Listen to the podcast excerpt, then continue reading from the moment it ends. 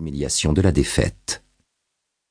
Le pouvoir avait été complètement remis aux mains de la conquête normande par l'événement de la bataille d'Hastings et l'on avait appliqué, comme nous l'assure l'histoire, avec une main immodérée. Toute la race des princes et des seigneurs saxons était, à peu d'exceptions près, extirpée ou déshéritée, et le nombre de ceux qui possédaient des terres dans le pays de leurs ancêtres, comme protecteurs de la seconde classe ou des classes inférieures, était extrêmement restreint.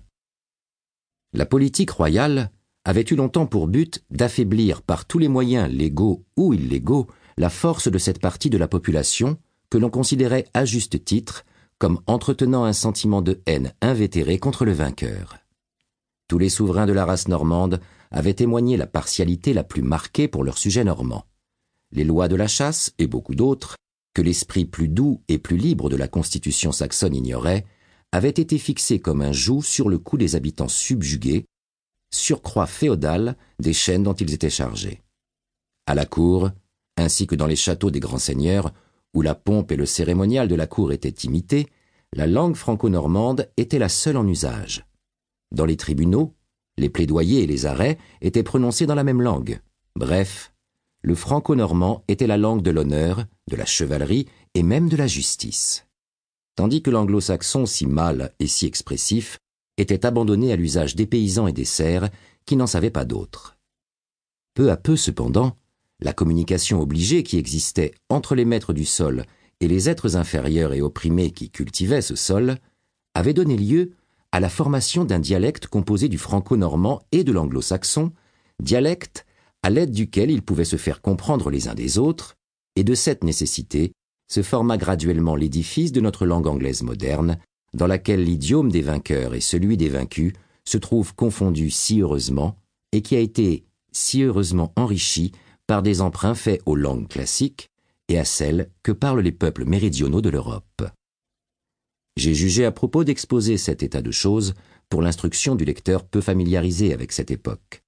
lequel pourrait oublier que, bien qu'aucun événement historique, tel que la guerre ou même l'insurrection, ne marqua après le règne de Guillaume II l'existence des anglo-saxons comme peuple à part, néanmoins,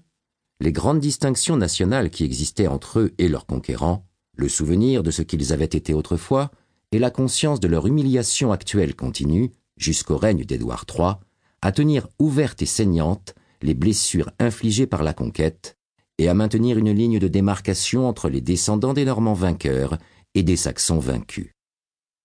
Le soleil se couchait sur une riche et gazonneuse clairière de cette forêt que nous avons signalée au commencement de ce chapitre. Des centaines de chênes aux larges têtes, aux troncs ramassés, aux branches étendues, qui avaient peut-être été témoins de la marche triomphale des soldats romains, jetaient leurs rameaux robustes sur un épais tapis de la plus délicieuse verdure. Dans quelques endroits, ils étaient entremêlés de hêtres, de houx et de taillis de diverses essences, si étroitement serrés qu'ils interceptaient les rayons du soleil couchant. Sur d'autres points, ils s'isolaient, formant ces longues avenues dans l'entrelacement desquelles le regard aime à s'égarer, tandis que l'imagination les considère comme des sentiers menant à des aspects d'une solitude plus sauvage encore. Ici, les rouges rayons du soleil lançaient une lumière éparse et décolorée qui ruisselait sur les branches brisées et les troncs moussus des arbres. Là, ils illuminaient en brillantes fractions les portions de terre jusqu'auxquelles ils se frayaient un chemin. Un vaste espace ouvert, au milieu de cette clairière, paraissait avoir été autrefois voué au rite de la superstition des druides car sur le sommet d'une éminence assez régulière, pour paraître élevée par la main des hommes, il existait encore une partie d'un cercle de pierres rudes et frustes de colossales proportions. Sept de ces pierres se tenaient debout, les autres avaient été délogées de leur place, probablement par le zèle de quelques convertis au christianisme, et gisaient, celles-ci renversées près de leur premier site, celles-là poussées jusque sur la déclivité de la colline.